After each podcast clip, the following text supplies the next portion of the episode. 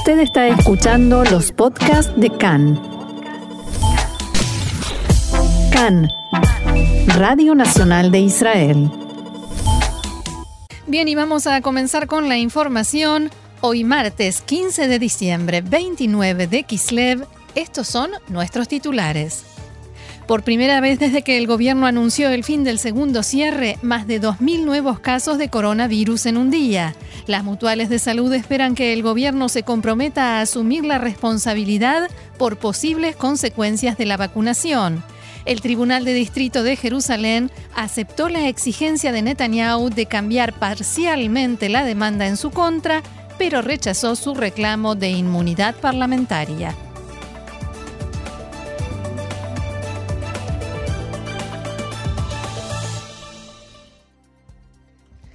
Vamos entonces al desarrollo de la información que comienza con coronavirus. Vamos con los datos del día. Los datos publicados en la mañana de hoy por el Ministerio de Salud indican que ayer fueron diagnosticados 2.279 nuevos casos de coronavirus en Israel, de poco más de 72.400 pruebas de laboratorio. El porcentaje de resultados positivos aumentó a 3,2%.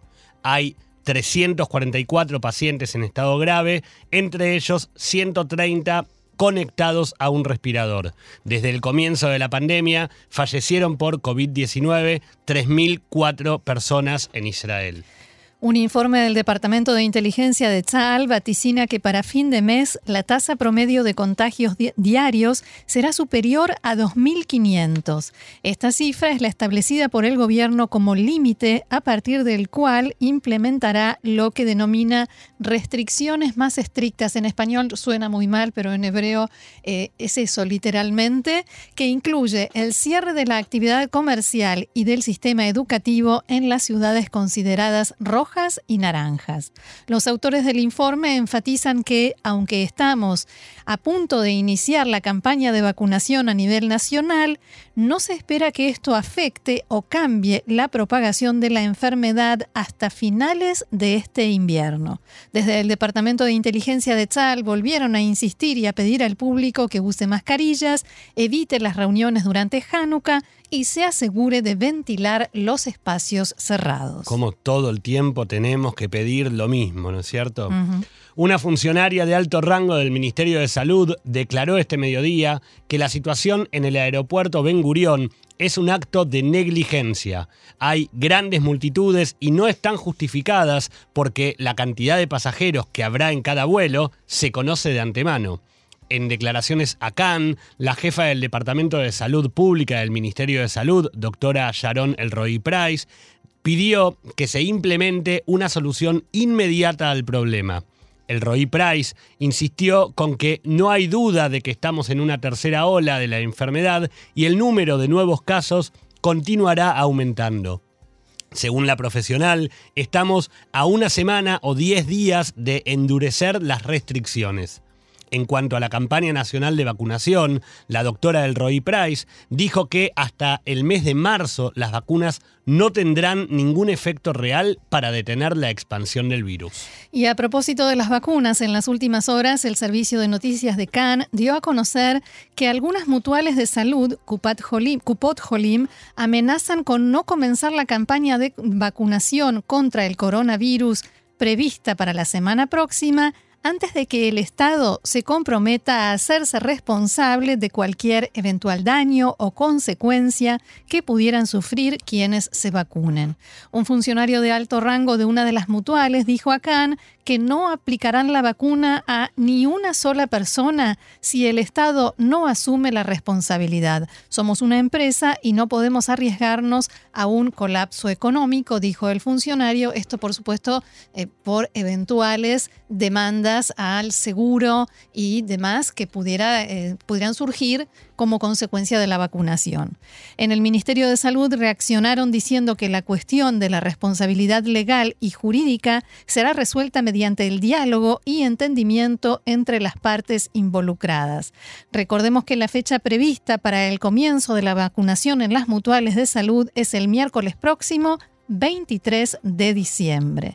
Y el ministro de Salud, Yuli Edelstein, dijo en declaraciones acá este mediodía que tanto él como el primer ministro Netanyahu recibirán la vacuna en la noche del sábado, Motzai Shabbat, o sea, después del descanso sabático, y señaló que considera muy importante el ejemplo personal y que en primer lugar será vacunado el personal médico y luego los ancianos. Y respecto a este tema de la responsabilidad, Edelstein dijo que el Estado asumirá toda la responsabilidad y no las mutuales de salud. En la mañana de hoy, el director de Kupat Jolim Maccabi, Ransar, dijo que las mutuales de salud comenzarán, como está previsto, la campaña de vacunación el miércoles próximo. En declaraciones a Cannes, SAR rechazó las declaraciones del funcionario que habló con la emisora y que amenazó con retrasar el comienzo de la campaña de vacunación. No sé quién hizo esas declaraciones, dijo el director de Maccabi. Hay una laguna jurídica, pero se resolverá. El Estado comprende su responsabilidad y no hay temor de que se desentienda. También dijo que Kupat Jolim Maccabi se está preparando para llegar a la aplicación de 25.000 vacunas por día y puede ser que sean más. Junto a las demás mutuales de salud, la cantidad de vacunas aplicadas llegará a más de 60.000.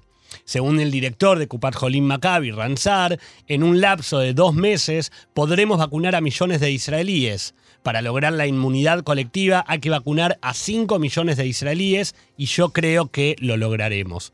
También señaló que él será el primero que reciba la vacuna entre los empleados de Maccabi para dar el ejemplo a todos los trabajadores y al público en general sobre la necesidad de vacunarse. En Jerusalén, una ciudad con 900.000 habitantes, la municipalidad establecerá grandes centros de vacunación comunes para todas las mutuales de salud. La vacunación en esos centros se llevará a cabo en base al orden de prioridades que estableció el Ministerio de Salud. En la primera etapa se vacunará a todos los residentes de Jerusalén de 65 años o más que vivan en la comunidad y en instituciones geriátricas. Esas personas serán trasladadas a los centros de vacunación en transportes organizados por la municipalidad. El alcalde de Jerusalén, Moshe León, ordenó el establecimiento de un equipo conjunto para gestionar la campaña de vacunación que incluye a representantes de las mutuales de salud, Maguen David Adom, la policía y la municipalidad. El Ministerio de Salud informa que un ciudadano israelí al que ayer se le diagnosticó coronavirus viajó hace dos semanas en dos vuelos de Turkish Airlines de Filipinas a Turquía y de allí a Israel. El 8 de diciembre a las 10 de la mañana, el hombre abordó el vuelo TK-85 desde Manila y aterrizó a las 5 de la tarde en Estambul. Al día siguiente, 9 de diciembre, Viajó en el vuelo TK-784 desde Estambul y aterrizó en el aeropuerto Ben Gurión a las 9 de la mañana.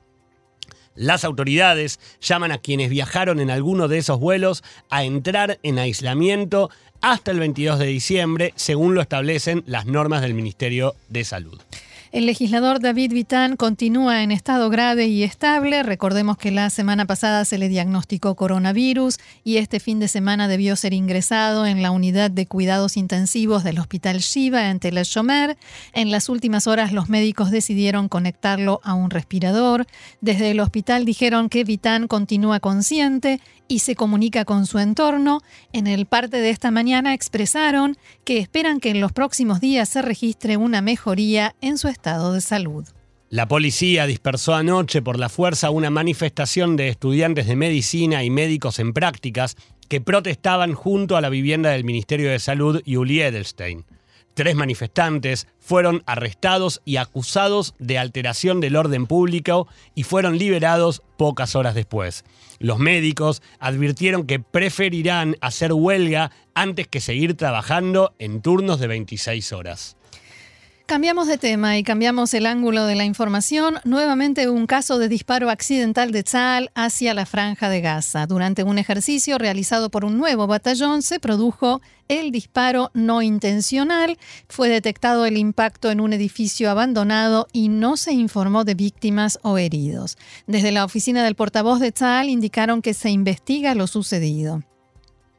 Cabe recordar que el mes pasado se registró un incidente similar en la frontera con Gaza. Desde un tanque se realizó un disparo contra un puesto militar de Hamas abandonado sin que hubiera mediado una orden previa.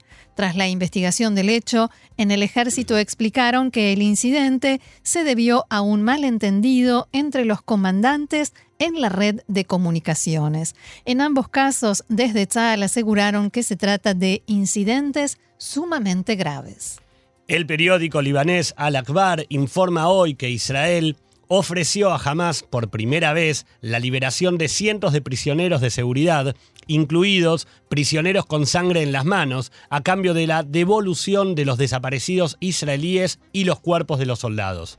Según el informe, que no tiene confirmación de otra fuente, la propuesta fue enviada a Hamas a través de la delegación de inteligencia egipcia que visitó Gaza la semana pasada. Un funcionario de alto rango de Hamas, citado por el periódico, dijo que la organización rechazó la oferta porque no cumple con sus expectativas e informó a Egipto que están dispuestos a continuar las conversaciones. Hamas también se negó a condicionar el intercambio de prisioneros a la entrega de ayuda para paliar la situación humanitaria de la franja de Gaza.